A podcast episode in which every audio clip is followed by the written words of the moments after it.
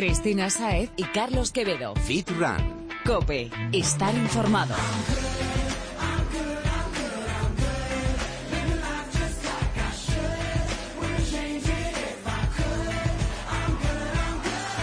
Muy buenas Fitrunner, es miércoles y te damos la bienvenida a un nuevo programa de Fitran Cope. Vete calentando y prepárate para la acción porque los mejores expertos vienen a ayudarte a sacar el máximo partido a tu entrenamiento con los consejos más completos sobre fitness, running y nutrición deportiva.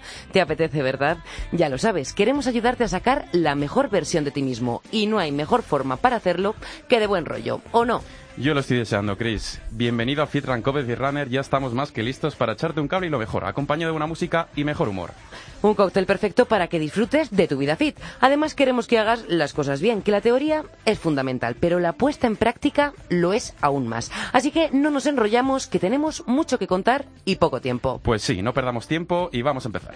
Un momento. Antes, apunta Fitrunner. Estamos en Twitter, arroba fitran-cope, en facebook.com barra fitrancope y síguenos también en Instagram. Somos fitran-es. Y no te pierdas ni uno de nuestros consejos.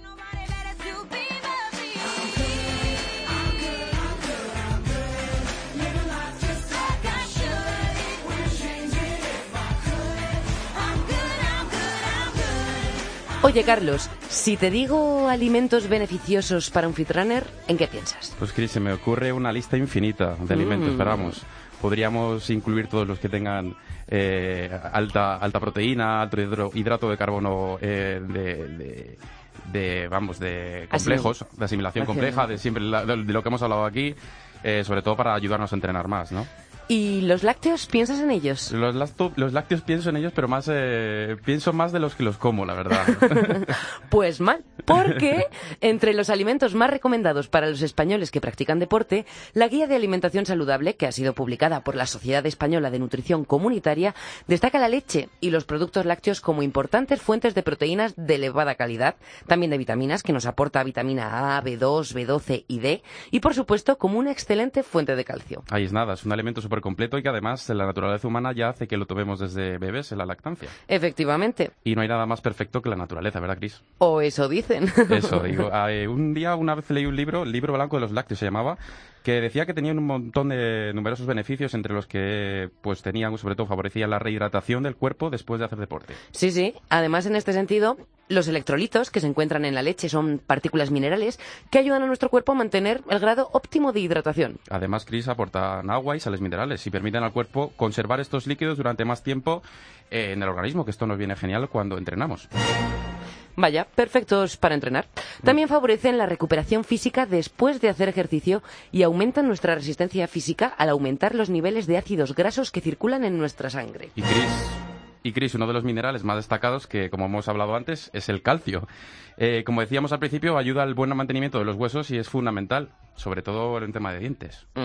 También por no hablar de las vitaminas que hemos enumerado al principio, porque favorece la formación de glóbulos rojos, que esto mejora el transporte del oxígeno y permite que absorban los minerales y las vitaminas mucho mejor. Un montón de cosas. O sea que es un alimento que debemos considerar siempre en nuestra dieta. Considerar e introducir, sí o sí. Así que tú tienes que empezar a consumirlos un poquito más. Un poquito más. Mira, yo te voy a ser sincera, yogures, pocos. Poquitos, ¿no? Pero leche y el queso fresco, queso fresco batido, eso sí que tiene un papel importante en mi día a día. Todos los que sois de La Rioja y del Norte eh, os ponéis de leche a tope, eh, siempre. Eh, Todos los que conozco. y no se nota en el tamaño, joder. Se nota, se nota. Yo cada día te lo noto más, Chris. Bueno, pues por algo será Fitrunner. Toma productos lácteos.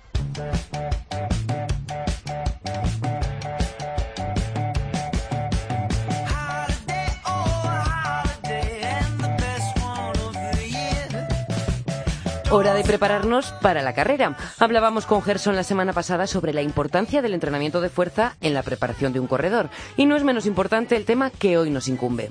Como siempre repetimos, correr no es solo correr. Y hay muchos entrenamientos distintos que van a ayudarnos a mejorar nuestras marcas y, en definitiva, a sacar el partido a nuestro entrenamiento, que es de lo que se trata. Pues para eso, para seguir mejorando cada día, está el primer invitado de esta semana.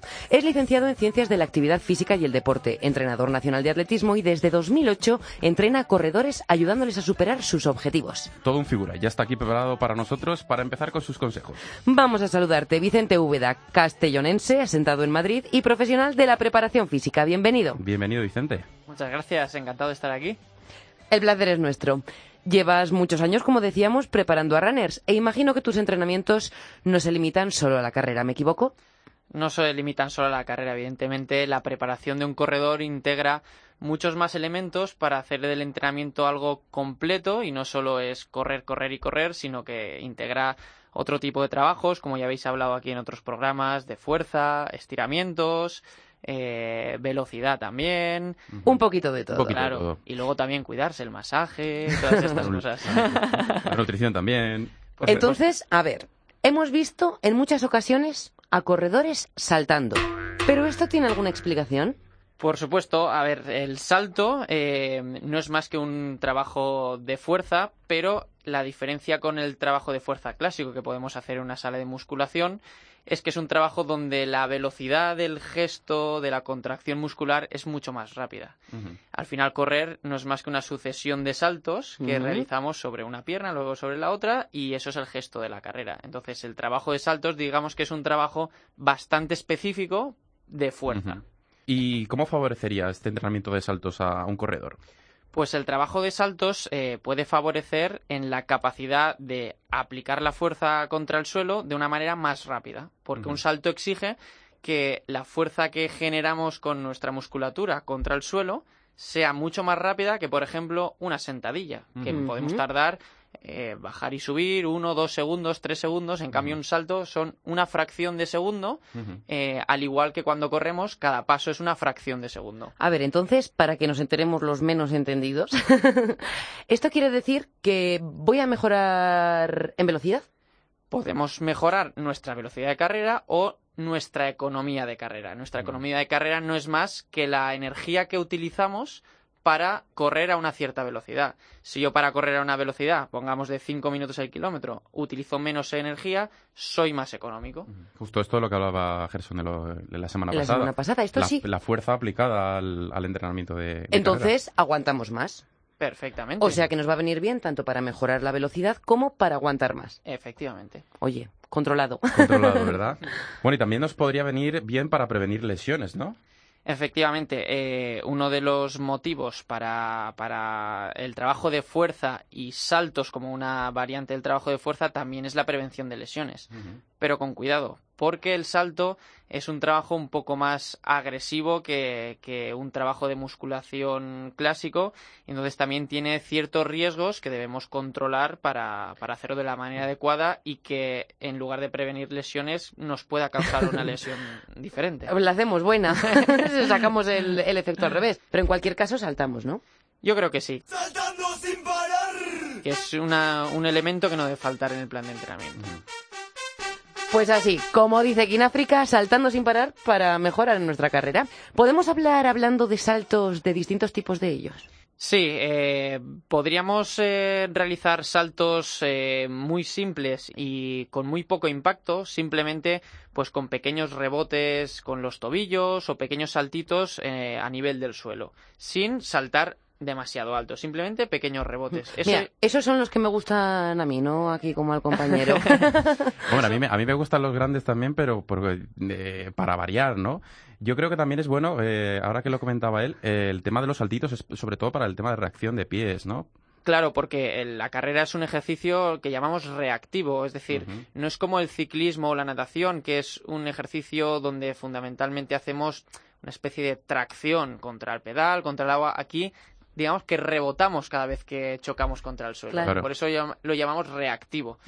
Y el ejercicio de salto nos prepara para ser más reactivos, para poder hacer mejor ese, ese apoyo y esa zancada que sea más rápida, más eficaz. Hmm, este me ha gustado. Y más saltos, más saltos. Más saltos. Pues mira, eh, podemos hacer saltos con caídas en alto. Por ejemplo, si voy saltando, subiendo escaleras, es un ejercicio que implica eh, realizar bastante fuerza para superar la elevación de la escalera o unas gradas de un estadio, pero en cambio la caída es menos agresiva porque no caemos sobre la misma altura, sino que caemos más alto y el impacto es menor. es un salto que recomiendo yo para empezar a practicar los saltos de manera mm, segura. A ver, esta pregunta a lo mejor es un poco tonta, pero saltamos con los dos pies juntos con los dos pies juntos y luego podemos saltar a la pata coja. Podemos hacer múltiples variantes de, un mismo ejercicio. Qué bueno. Y al revés, entrenamiento un poquito más de pliometría. Saltar desde un punto y caer más alto sería, por decirlo de alguna manera, un primer nivel. El segundo nivel podríamos saltar y caer sobre la misma altura, es decir, poner una pequeña valla y tener que superarla dando un salto a pies juntos. Y el tercer nivel sería caer desde alto y rebotar en un plano más bajo, es decir, como de un cajón o una grada, desde arriba caigo al suelo y reboto. ¿Y cuál sería la, la diferencia? Me refiero a la diferencia para nosotros pues que el nivel de estímulo, la carga del ejercicio, es decir, lo, fuerte que es o lo agresivo que es, es mayor cayendo desde arriba y rebotando abajo que al revés. Hombre, la caída al suelo también es mayor, porque como no caigas en el escalón de abajo, vas rodando escaleras abajo.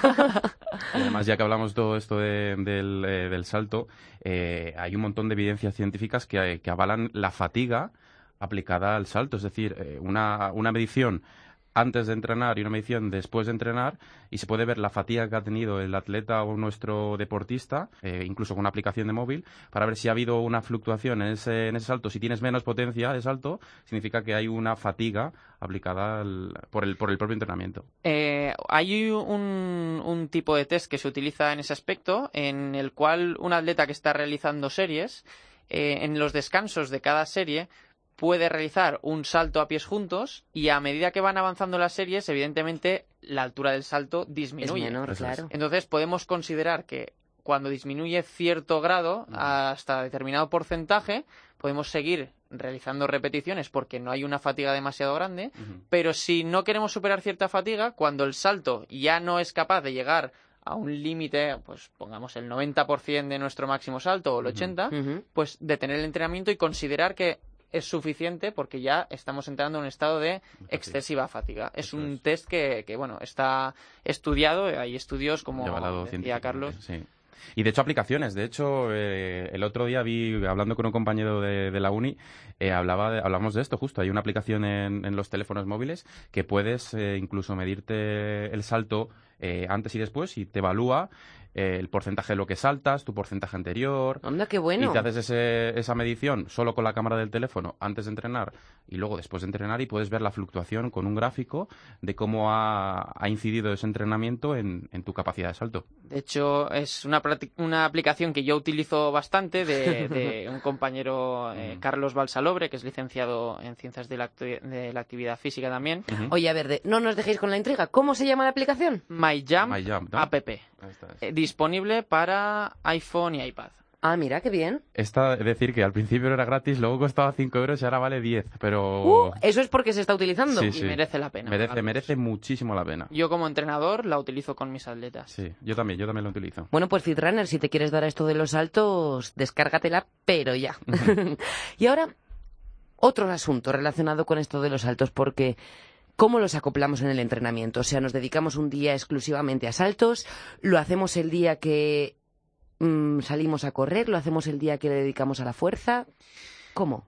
Yo recomiendo que cuando introducimos eh, un entrenamiento nuevo o que no conocemos, eh, asesorarnos antes. ¿Por qué? Pues porque, eh, como siempre decimos, hay tantas cosas que se, que se podrían responder con la palabra depende, que no siempre para todo el mundo le funciona igual lo mismo. Y el entrenamiento de saltos es un entrenamiento que implica ciertos riesgos. Entonces, no todo el mundo puede hacer todo tipo de saltos. Y una cosa importante es prepararse bien para hacer el entrenamiento con un calentamiento adecuado, que no nos pille en frío. Yo, cuando lo introduciría? por ejemplo, en el día de entrenamiento de fuerza. ¿Por qué? Pues porque yo lo considero un, un ejercicio más de fuerza, un método más para entrenar la fuerza. Entonces, después de un buen calentamiento, mezclado con los otros ejercicios o después de los ejercicios de fuerza tradicionales, sería un buen momento. Y has dicho lo de depende. Entonces, depende mm, significa que para quién está indicado y para quién no. Pues para corredores de iniciación o de niveles aficionados que no tienen como un objetivo eh, el competir a un nivel mm, alto. Determinado, sí. Yo lo introduciría, pero con saltos muy fáciles, poca altura, no muchas repeticiones. Es decir, dosis moderadas. ¿Por Vale. qué? Porque los riesgos estos que implican requieren una buena ejecución, una buena técnica, un buen fortalecimiento previo, planificar bien para no hacer una progresión o un ejercicio demasiado fuerte sin estar preparado. Claro. Entonces, eh, es mejor pecar de prudente en este tema que Pues eh, pasarse de la raya y que te dé un tirón, que te puedas hacer una rotura muscular o cualquier. Y Vicente, cuéntanos un poquito sobre todo a los firranes que están empezando, que están empezando a entrenar. ¿Es bueno empezar eh, de primeras? Yo estoy, por ejemplo, corriendo un 5K, eh, estoy empezando a correr, todavía no tengo ni siquiera ritmo y estoy escuchando el programa ahora y digo, bueno, pues mañana voy a poner a hacer saltos. ¿Crees que realmente esto es eh, idóneo o realmente tiene que haber una preparación de fuerza antes de empezar a hacer saltos? En el entrenamiento, uno de los principios más fundamentales que debemos respetar es el principio de progresión. Es decir, tenemos que ir de lo fácil a lo difícil, Sí, de lo poco. más suave a lo más fuerte, siempre. Y muchas veces no hace falta eh, estudiar una licenciatura, con el sentido común es más que suficiente. Entonces, primero, fortalecimiento sin impacto, cualquier ejercicio como las sentadillas o ejercicios con máquinas de musculación que nos fortalezcan los grupos musculares de piernas, tobillos, espalda antes de realizar saltos, siempre. Sí, mejor prevenir que curar, que luego nos tiramos en la cama cuánto tiempo para recuperarnos. Muchísimo. Depende. Depende, Depende de la lesión. Todo depende. Los saltos entran en, en la categoría de ejercicios que denominamos pliométricos o explosivos, ¿no? Correr puramente también, como nos contabas al principio. ¿Destacarías algo uno más de este tipo de entrenamientos que, que podría aportar beneficios al corredor? El, entrenamiento de saltos eh, lo llamamos pliométrico cuando hay un rebote. Por ejemplo, lo que hemos dicho antes de caer desde una altura y rebotar en el suelo o saltar una valla y rebotar con la siguiente y hacer una sucesión de saltos con rebote. Serían explosivos si partimos de parado y empujamos para hacer el salto eh, y no hay un rebote. Eh, digamos que son las dos formas de hacer saltos, o pliométricos o explosivos. Eh, dentro del- de los ejercicios de salto, básicamente casi todos tienen en común que es un ejercicio de flexión de piernas y cadera. Es una sentadilla, pero digamos que empujando más rápido. Prácticamente todos los ejercicios de saltos se basan en eso. En una sentadilla, pero ejecutada, o un salto a la pata coja, Y además el- los objetivos y bueno el resultado de los dos tipos de saltos de los que habla Vicente son completamente diferentes. El objetivo, vamos, el resultado de los explosivos son diferentes al, al- al resultado de los pliométricos. Una, una variante que no he comentado es que podríamos eh, hacer saltos horizontales, es decir, buscando eh, amplitud en el eje horizontal, o verticales, es decir, simplemente saltando hacia arriba. Serían dos variantes que podríamos utilizar. Pues vamos a pasar a lo práctico, Vicente. Tú, en concreto, en tus entrenamientos, ¿cuál es el salto que no falta? Pues eh, el salto eh, con las manos en la cadera, haces una especie de sentadilla y desde abajo intentas saltar lo más alto posible. Lo podemos hacer un salto y, y aterrizar y descansar y hacer otro o encadenar distintos saltos. En superficie plana. Superficie plana. Sí que recomiendo siempre buscar superficies eh, que sean más blanditas. Por ejemplo, hacerlo en la hierba siempre es mucho más seguro que hacerlo en el asfalto, en el tartán de la pista o en, o en, o en una superficie de, rígida de un gimnasio o de un pabellón. Hablando de prevenir lesiones. O Efectivamente. sea, o hierba o playa, que también se me ocurre ahora mismo. Sí. ¡Jolín! Bueno, Vicente, no hay quien pase por nuestros micrófonos sin dejar un consejo. Así que, ¿cuál es el tuyo? ¿Qué quieres que recuerden nuestros fit runners en su entrenamiento de, de Vicente Úbeda?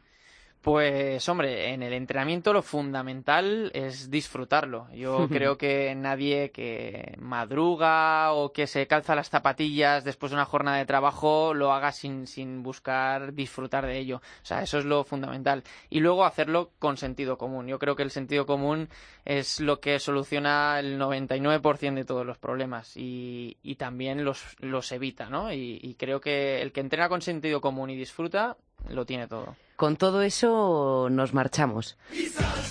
Vicente Úbeda, gracias por echarnos un cable con el entrenamiento. Nos vamos saltando de alegría. Ha sido un placer, Vicente. Igualmente, gracias. Hasta pronto. Feedrunner busca a Vicente en Twitter, Instagram y Facebook o contacta con él a través de su página web vicenteúbeda.com.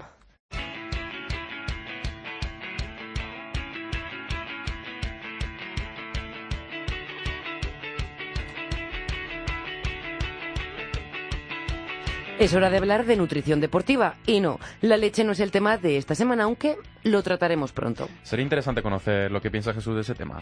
Lo haremos. Pero hoy mm, lo que nos incumbe está más ligado aún al entrenamiento, tanto que se toma ¿Quién lo toma durante? Intraentrenos, otro aspecto más que debemos de conocer eh, y para valorar si es útil o no eh, nuestro objetivo. Bien dicho, y para eso está aquí el gurú de la nutrición de este programa, Jesús Santín, asesor nutricional de Balance Fit Club y amigo, compañero de cada semana. Bienvenido Jesús. Bienvenido Jesús. Buenas tardes, chicos. Otra semana aquí con vosotros. Un gustazo escucharte de nuevo. Decíamos que vamos a hablar del intraentreno y como aquí nos dirigimos a fitrunner más y menos experimentados, no hay mejor forma de empezar que por su definición. Así que cuéntanos un poco qué se entiende por intraentreno. Bueno, intraentreno, pues su propia palabra lo deja, lo deja claro. Es aquella suplementación que nosotros tomamos durante la práctica deportiva. ¿vale? Sería la, definición más, más básica. ¿Y son adecuados para todo tipo de públicos o crees que tienen algún tipo de condicionante de uso?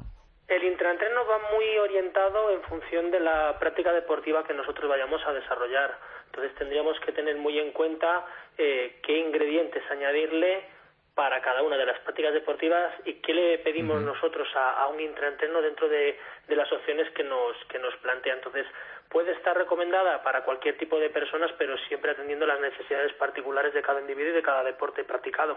Eh, ¿Hablamos de deporte, de tipo de deporte, de intensidad?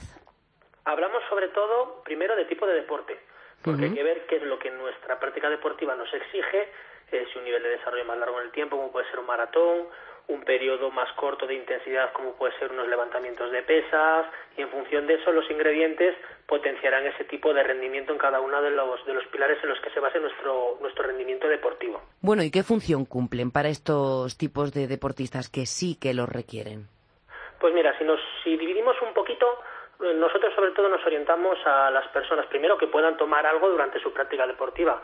Hay deportes que no, no te lo permite el desarrollo de, de la práctica pero sobre todo, si por ejemplo nos orientamos a el corredor, pues sería eh, mantener ese rendimiento al máximo en la carrera. Si lo orientamos más a lo mejor a lo que sería el deportista eh, runner, pero más a nivel fitness, nosotros nos tendremos sobre todo en, aparte de aumentar el rendimiento, reducir ese daño muscular que nosotros generamos y preservar esa masa muscular durante el entrenamiento, incluso potenciar ese crecimiento. Entonces ahí lo orientaríamos un poquito en función de lo que, de lo que queramos obtener de él.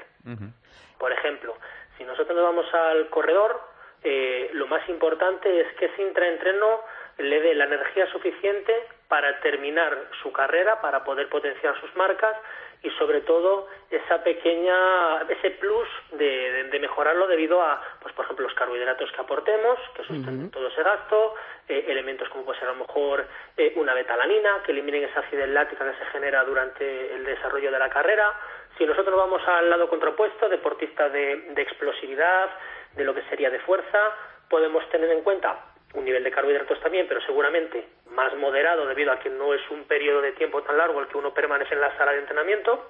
Y nos iríamos a otro tipo de, complementos, pues por ejemplo una citrulina que nos puede dar un poco más de congestión muscular o vasodilatación, una creatina que nos puede dar más potencia. Entonces vamos jugando con los diferentes componentes en función del objetivo que nosotros planteemos. Entonces, Jesús, ¿qué componentes mm, en sí deberían de llevar? Por ejemplo, eh, danos un ejemplo de runners, eh, un intraentreno para un runner y un intraentreno para, para una persona que lleva un año o dos años entrenando y después de... está en su periodo más o menos de estancamiento muscular. Vale, perfecto. Eso, eso es lo mejor siempre encuadrar el contexto en el que vamos a hablar, porque si nosotros analizamos, la gente no va a saber un poquito a dónde, a dónde cogerse. Me parece perfecto. Por ejemplo, si nosotros eh, planteamos un corredor Importante, base de carbohidrato que tenga una liberación sostenida pero que no genere digestión. Esa es la mayor premisa de cualquier intraentreno, que todos los elementos que lo compongan no generen digestión, porque si nosotros mandamos la sangre al estómago, no está en los músculos, con lo cual vamos a generar una pésima digestión y una pésima práctica deportiva. Entonces esa es la premisa fundamental, tienen que ser eh, elementos que tengan digestión, eh, vamos, casi inapreciable, realmente que no se tengan que ser digeridos, según se estén tomando, se estén absorbiendo en el tracto intestinal y pasen a la sangre. Entonces, un carbohidrato con una liberación sostenida, pero que tenga esa característica, que, que se pueda digerir fácil. Por ejemplo, la palatinosa, que hemos hablado alguna vez de ella, o ciclodestrina, nos serviría. Eso como base de carbohidrato, adaptando la cantidad a la, duración de la práctica. La betalanina, como he comentado, que elimina la acidez láctica, antiguamente se hacía con el bicarbonato para eliminar ese, exceso de ácido láctico, esa quemazón que notas en las piernas cuando corres, retardas ese, esa asfixia muscular por, por generación de ácido láctico. Si eres eh, a lo mejor eh, una persona que realiza series, puedes meter esa creatina que te da potencia, por ejemplo, nos podría servir. Y muy importante, una buena base de electrolitos. Podríamos disolver todos estos componentes en una bebida ya preparada sales minerales y demás, y algún tipo de antioxidante, vitamina C, etcétera. Oye, ¿y esto sabe bueno? Sí, ahora las marcas, la verdad es que hay productos preparados eh, que vienen muy completos, sin tenernos que complicar con tener 80 componentes en casa, hacerlo nosotros que hay mucha mucha variedad en el mercado para cada uno de ellos. Por ejemplo, si nos vamos a lo que nos comentaba Carlos, de una persona que lleve pues dos, tres años a lo mejor en un entrenamiento muscular y quiera ese punto de diferencia y ya tenga que empezar a afinar con la suplementación, con la dieta, podríamos añadirle todo lo que hemos comentado antes como, como al corredor, pero recortando un poquito seguramente el nivel de carbohidratos y podríamos añadirle sobre todo unos aminoácidos de cadena ramificada de los que hemos hablado en otro programa para preservar esa, esa musculatura. Como los BCAAs. Eso, los BCAAs, exactamente, para, para evitar eso. Incluso ahora con las proteínas que hay, hay algunas marcas que hacen hidrolizados de proteína, que ya sería lo más puntero. Quiere decir, es una proteína que tiene una digestión eh, inmediata porque viene muy predigerida. Hay grados de hidrólisis de tal 23%. Entonces, realmente te la estás tomando y no genera digestión. Esto sería ya lo más, más puntero en, proteína para meter un intraentreno. Oye, entonces aquí por lo que me estoy dando cuenta, independientemente de cuál sea nuestro objetivo para un intraentreno, intraentreno es importante que la digestión sea rápida.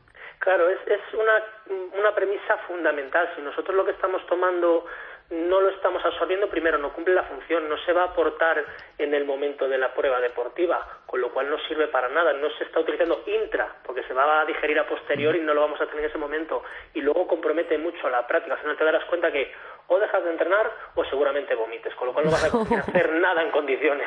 Imagínate llevándolo al extremo que comieses un plato de espaguetis durante un entrenamiento que te aporta carbohidratos, pero aparte de que no puedes comer entre serie y serie durante la carrera, tampoco podrías mm, permanecer con una práctica adecuada. Pues importantísimo, eso lo apuntamos, pero en mayúsculas. Por supuesto. Por eso es importante, y mucha gente me lo pregunta, eh, polvo, cápsulas, eh, casi todos los intraentrenos vienen en polvo para disolverlos en el agua, porque importante de esto es que la concentración de todos los componentes dentro del agua sea la adecuada. Si está muy concentrado, tarda más en digerirse. Cuanto más disuelto esté dentro de unos rangos, se absorbe mejor. Y Jesús, ¿existe alguna alternativa a, estos eh, intraentrenamientos eh, ya preparados o alguna alternativa casera o, low, cost o algo de esto? Siempre, siempre. Si te fijas además, todas las marcas de suplementos y todo al final viene un poquito elaborado o, formulado en función de las necesidades que se van presentando. Y muchas veces somos los propios deportistas los que damos la idea a las marcas de lo que necesitamos. Entonces, antiguamente, y sin irse muy lejos, por ejemplo, la base de carbohidratos era utilizar azúcar, una glucosa muy disuelta para que no generase esos picos de insulina al, introducirla de una manera mm, alta en la sangre, entonces se iba modulando al absorberlo durante el entreno con el agua. Echábamos un poquito de, zumo de limón que aportaba ese antioxidante, esa vitamina, esa vitamina C. usábamos el bicarbonato, que también nos servía para, para ese buffer, para esa protección frente a la acidez láctica y, con eso tirábamos, era lo que, lo que teníamos a mano y que a día de hoy mucha gente lo sigue utilizando. Uf, no sé, no me veo yo tomando azúcar durante el entrenamiento, es como que me sentiría fatal. Disuelto en agua y en alguna bebida incluso de las que hay ahora isotónicas que tiene azúcar, ya lo tendrías preparado, con lo cual solo sería añadir los otros dos componentes y no notarías nada a nivel paladar. Oye Jesús, si digo yo, ¿por qué tomarlos en torno al entrenamiento y no en otro momento? Pues porque al final lo que tratamos es de eso. Primero, el entrenamiento de por sí es un momento anabólico, un momento que genera crecimiento, pero también es un momento catabólico como tal, tú estás destruyendo fibras, estás aportando un estrés al organismo, entonces ese aporte en ese momento concreto genera eh, dos, eh, dos, tiene dos misiones. La primera, eliminar ese catabolismo, es decir, eliminar todos esos procesos de destrucción muscular porque al aportar los nutrientes lo estás convirtiendo en algo eh, anabólico y luego aumentar o maximizar el rendimiento, porque todo lo que metes es orientado a que ese entrenamiento dé más de sí, sea mucho más productivo. Bueno, pues entonces creo que ya me ha quedado claro. Y sobre todo esa palabra que me ha apuntado en mayúsculas, que es digestión rápida. Lo más importante de todo, te darás cuenta en el momento que empieces a meter un intraentreno y digas, uff, esta sensación no es la que yo necesito para el entreno. no, es la, que me dijo Jesús. Exactamente. Pues Jesús, como siempre, nos lo has dejado todo clarísimo. Nos despedimos habiendo aprendido una cosa nueva como cada vez que hablamos contigo. Un placer como siempre, chicos, a vuestra disposición. Hasta la semana que viene, Jesús. Hasta la semana que viene. Gracias y por cierto, descansa y disfruta de la Semana Santa. Por supuesto, por supuesto, se hará lo que se pueda. nos vemos a la vuelta. Nos Feedrunner, si tienes alguna duda o cualquier cuestión concreta que te gustaría que tratásemos con Jesús, escríbenos a través de las redes sociales y lo hablaremos aquí en el próximo programa. Estamos en facebook.com barra fitrancope, en Twitter somos arroba fitran barra baja cope y en Instagram nos encontrarás como arroba fitran barra baja es. Cristina Saez y Carlos Quevedo. Fitran. Cope. Estar informado.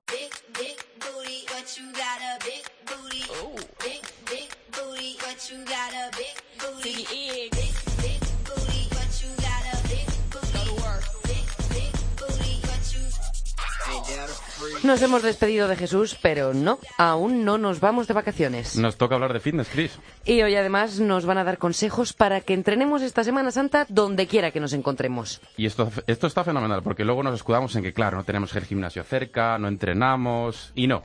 Excusas válidas en este programa, las justas. Hay que moverse, así que vamos a ir presentando al siguiente invitado. Vamos allá. Es licenciado en Ciencias de la Actividad Física y el Deporte, entrenador personal certificado por la NSCA y especialista en fuerza y acondicionamiento físico por esta misma institución. Casi nada, un profesional con mayúsculas. Se define como un apasionado del movimiento, el ejercicio y la salud y dice que su afán para ayudar a la gente a conseguir sus resultados es insaciable. Así que hoy viene a echarnos un cable a todos nosotros. Él es Sergio Peinado. Bienvenido. Bienvenido, Sergio. Hola, muy buenas. Encantado de estar aquí. Lo mismo que estés con nosotros. Comentábamos que nos vamos de vacaciones, unos viajan a visitar a la familia, otros a hacer algo de turismo, otros se quedan, pero el gimnasio tiene horario de día festivo. El caso que nosotros no queremos dejar de hacer ejercicio. Así que, ¿qué hacemos, Sergio? ¿Podemos entrenar sin tener nada, ninguna máquina ni ningún hierro en general? Pues sí, efectivamente sí que se puede y como bien decís es una de las grandes excusas que se pone a la gente, que ya no tiene tiempo o que no tiene material pero aquí estamos para recordarle nosotros que no hay excusas que valgan y que se puede hacer de todo en cualquier sitio. Con apenas tener dos metros cuadrados y nuestro propio cuerpo se pueden hacer un montón de cosas. Así que, eh, sobre todo, son ejercicios con el propio peso corporal. Y tampoco tienen que ser rutinas que se extiendan mucho en el tiempo. Hay gente que, que piensa que tiene que estar ahí una hora, una hora y media, y con cosas de mucho más breves en el tiempo, como pueden ser a lo mejor 15 minutitos, se pueden conseguir eh, grandes estímulos tanto a nivel cardiovascular como a nivel muscular y conseguir adaptaciones para seguir progresando y, bueno y, que consigamos resultados. Totalmente. Bueno, Sergio, eh, cuéntanos un poquito. Entrenar con el propio peso está muy guay, pero ¿es recomendable también para la gente que, busca perder peso como la, la gente que quiere hipertrofiar o ganar masa muscular? Sí, se puede hacer modificaciones para trabajar con nuestro peso corporal dependiendo del objetivo que queramos conseguir. Por ejemplo, para las personas que están que, quieren eh, o que tienen su objetivo como la pérdida de peso, deberíamos orientar esta forma de entrenar con el peso corporal hacia rutinas que tengan un mayor gasto energético, que tengan, digamos, eh, pues un mayor gasto calórico durante el entrenamiento. Y eso se consigue con ejercicios con todo el peso corporal, como pueden ser, imaginemos, sentadillas o saltos, o sea, cosas que involucren a varios grupos musculares y que muevan todo el cuerpo.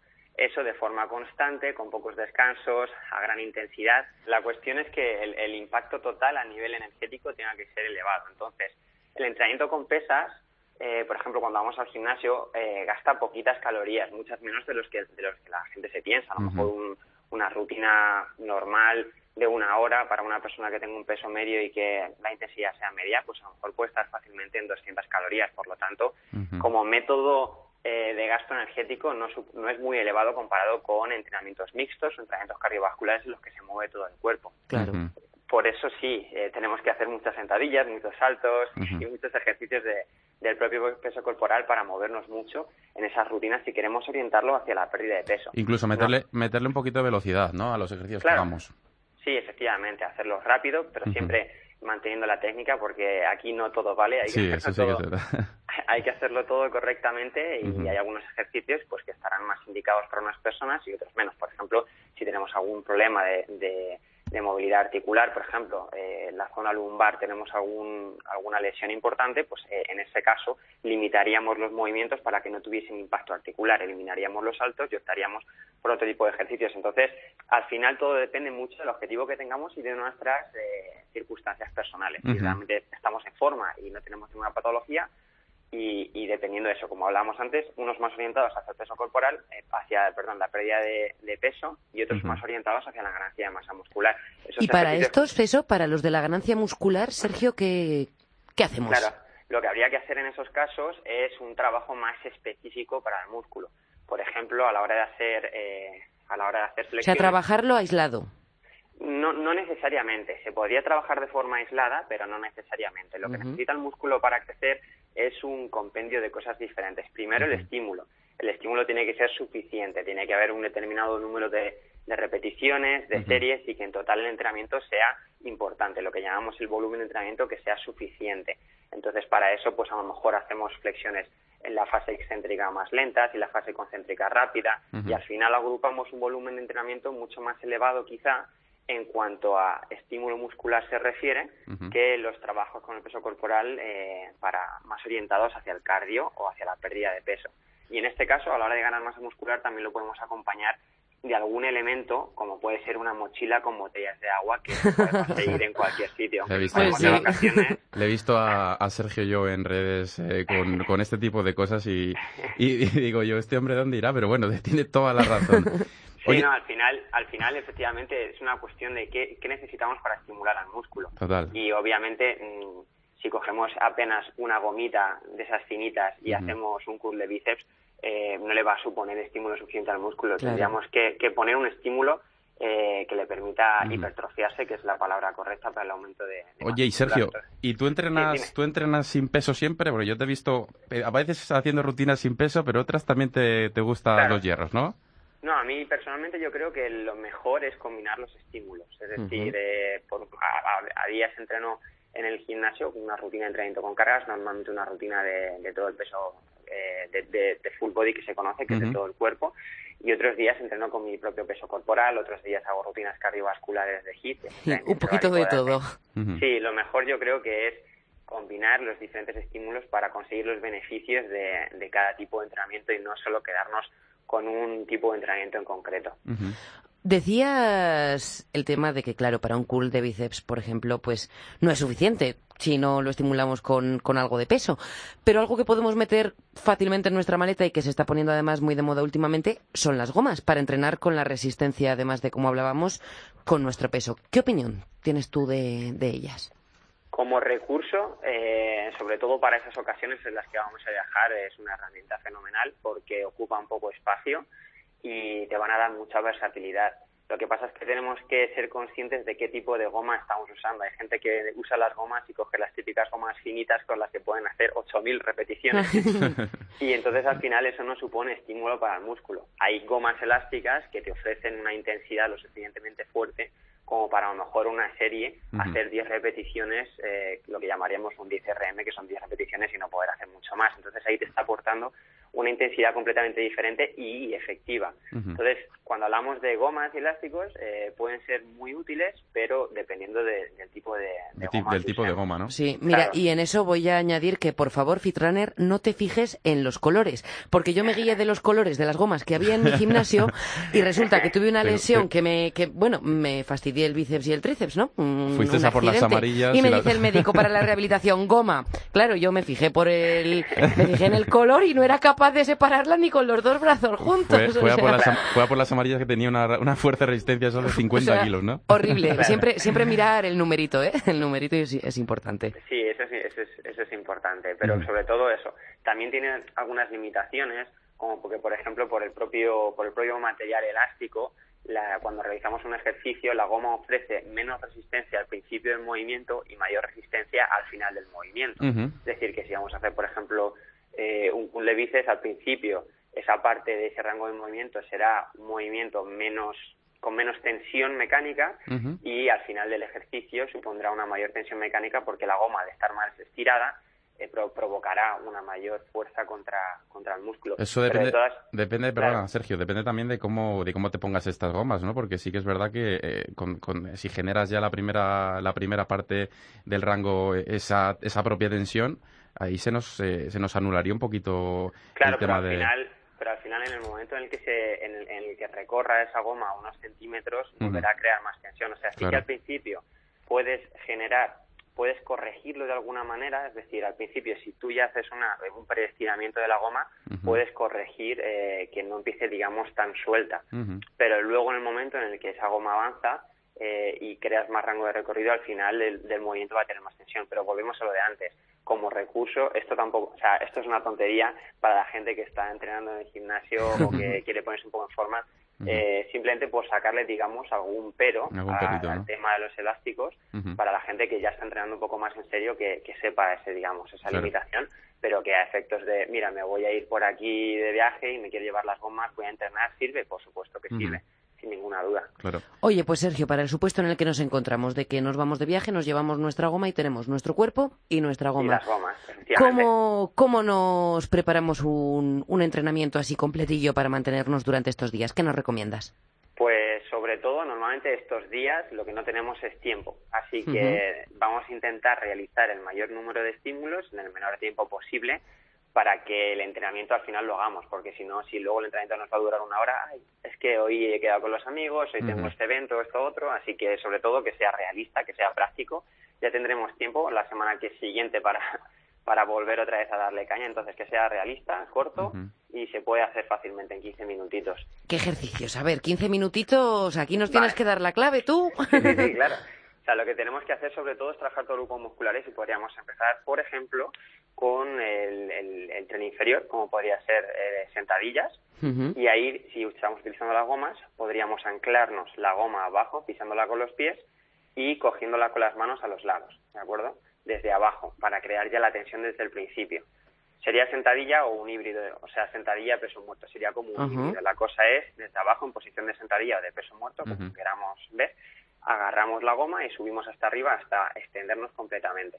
Ahí podríamos la cosa es que tendríamos que regularnos para poder hacer a lo mejor en torno a 10 repeticiones y que apenas podamos seguir realizando repeticiones, ¿vale? Para que sea un estímulo.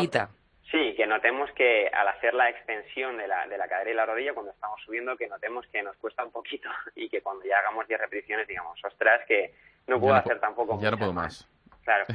Y acto seguido, directamente pasar hacia otro ejercicio de tren superior, como puede ser. En el tren superior dividiríamos dos tipos de movimientos. Por una parte, los empujes, que trabajaría más el pectoral, hombro y tríceps, y por otra parte, eh, las tracciones, que trabajaría más sobre todo la zona de la espalda y los flexores del codo, como es el bíceps. Entonces, empezamos, por ejemplo, por flexiones y las podemos hacer con nuestro peso corporal. Si aún podemos hacer más flexiones eh, de las que nuestro peso corporal nos, nos, nos, nos, limita, lo que podemos hacer es, en posición de hacer las flexiones, pasarnos la goma por detrás de la espalda, por la zona de las escápulas, y con las manos eh, tener la goma entre las manos y el suelo. De, esa manera, cuando nosotros empujamos y hacemos la flexión desde el suelo, eh, también tenemos que hacer la fuerza que nos está que nos está proporcionando la goma. Anda, claro. Y puede, y puede ser un ejercicio muy intenso. Vale, entonces, para mucha gente que nos está escuchando, probablemente simple con, con hacer flexiones normales o incluso hay gente que con flexiones con las rodillas ya sería suficiente. Esto es ya para si tienes fuerza, fuerza, que que no necesitas un press de banca, que puedes hacer un ejercicio muy intenso claro. con la goma haciendo incluso intenso, incluso incluso un poquito más sano que el press de banca, ¿no? A nivel de a, nivel de escápulas, ¿no? Yo, yo, desde luego prefiero, yo también. sin duda las flexiones porque es un ejercicio que además involucra todo el trabajo de la zona media del core Eso es. y, y sin ninguna duda que para el hombro y las escápulas es un trabajo más higiénico. Mucho más sano. El, único problema, la única diferencia es que en, el press de banca pues eh, puedes graduar los pesos con mucha más facilidad y con las flexiones tienes tu peso corporal o la goma. Es más complicado, pero sí que es más higiénico para el hombro y para todo en general. Oye, Sergio, y ya, ya, para, ya para terminar, eh, sí que es verdad que estamos hablando de añadir resistencia a ejercicios básicos, como has comentado, como sentadilla o como flexiones, pero ¿y para esa gente, por ejemplo, eh, que está empezando o se está iniciando en el tema de del entrenamiento de fuerza, le podría venir también bien, se me ocurre, eh, todo el uso de las gomas para ayudar a, esa, a ese movimiento, ¿no? Por ejemplo, por, ejemplo, a la hora de hacer dominadas. A la hora de hacer dominadas, a la hora de hacer incluso flexiones, a la hora de... ¿Sabes lo, Ajá, claro, o sea, sí, que ejerza de peso de, Ayudar, de apoyo como, para nosotros. Como quitar, quitar, ir quitando un poquito de peso, incluso jugar con estas gomas para ir quitando peso e ir ganando en, en fuerza, en fuerza. Sí, efectivamente es una es una forma a la hora de la progresión. Existen más, también existen otras formas a la hora de progresar eh, que yo creo que serían más eficientes. Por ejemplo, al hacer a la hora de dominadas, más que trabajar con elásticos, quizá trabajaría una metodología excéntrica de hacer repeticiones excéntricas, es decir, colgarte al hacer las dominadas, o un trabajo de, de, fuerza a menos repeticiones, por ejemplo, con un jalón al pecho. Pero las gomas, en este caso, también servirían para, por ejemplo, anclar la goma arriba de las dominadas, te la meterías en el pie y de esta manera te ayudaría, te quitaría peso, te restaría peso. Si tú, por ejemplo, tienes una fuerza de, levantar 40 kilos, pero tú pesas 70 kilos, no vas a hacer una dominada. Sin embargo, la goma te puede restar peso corporal para ayudarte a hacer dominadas.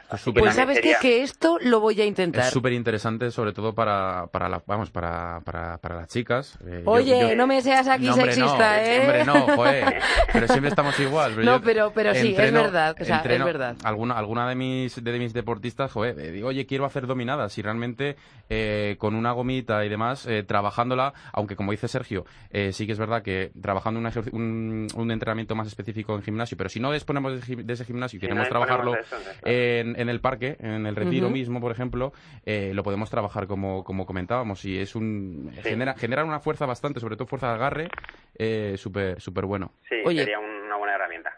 Pues es mi propósito para 2016, así que Sergio, me voy a coger una gomita y me voy a poner a intentar las dominadas. Pues mucha suerte. ya te contaré.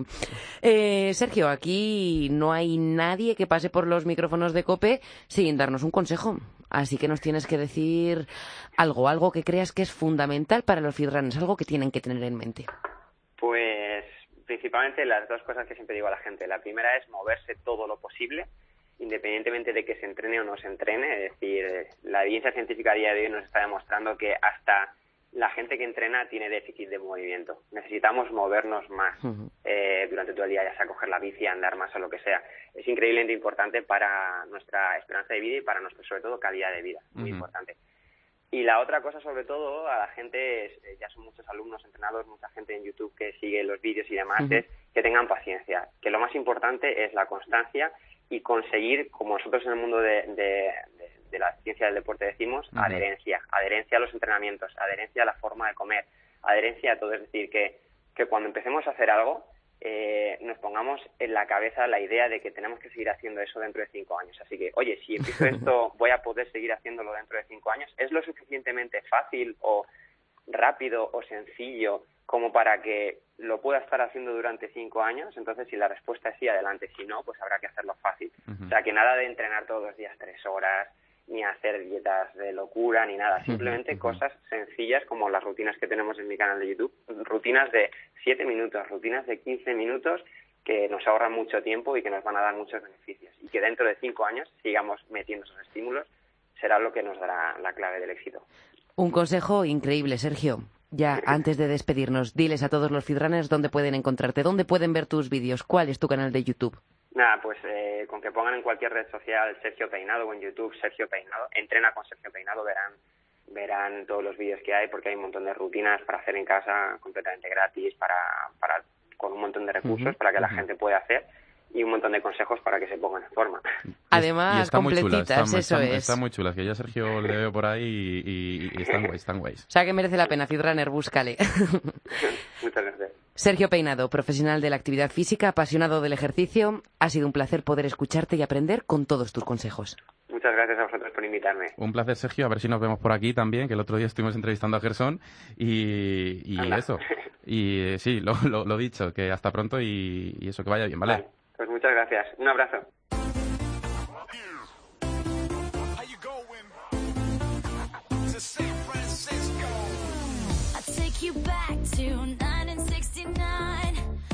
Y ya estamos llegando al final de este programa, Fidraner. El próximo miércoles más. Hombre, claro, la semana que viene más. Pero no adelantes acontecimientos porque hoy nos sigue quedando de qué hablar. Aún no hemos explicado el ejercicio de Paco Ming.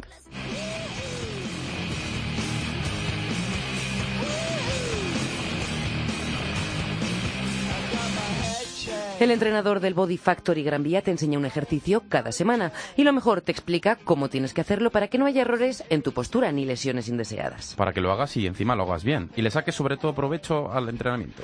¿Tú ya has probado el ejercicio de esta semana, Fitrunner? Yo ya lo he puesto en práctica. Ole con ole. Yo también, así que, eh, Toma ejemplo. El caso que mañana jueves podrás conocer el siguiente ejercicio de Paco. Lo publicaremos tanto en la página web del programa como en nuestras redes sociales, así que estate atento. No te lo pierdas porque te va a gustar. Podrás disfrutarlo dentro de cope.es en la página web de FitRun y también en nuestra cuenta de Twitter arroba fitran-cope, en facebook.com barra fitrancope y en el perfil que tenemos en Instagram. Somos fitran-es. Y queremos que nos cuentes cómo va la experiencia, así que hazlo con el hashtag PacoFitRun.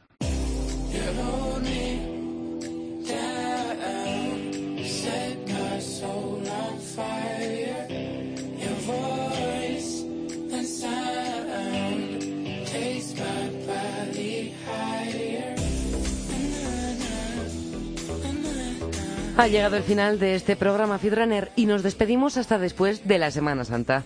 Carlos, que descanses y tengas unos muy felices días. Muchas gracias, Chris, y lo mismo digo, desconecta y descansa por la bonita Barcelona. Y tú, Fitrunner, igual, que tenemos que disfrutar de estos días y aprovechar para cuidar al cuerpo y para hacer todas esas cosas que no se pueden realizar en el día a día con las mil y una obligaciones que tienes y que tenemos. Cuídate, Firrander. Nos vemos a la vuelta. Hasta la vista, Carlos.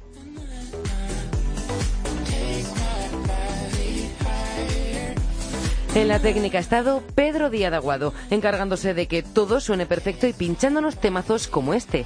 Que por cierto, ya estás tardando en seguir nuestras listas de Spotify. Somos Fitran-Music y tenemos ritmo para rato.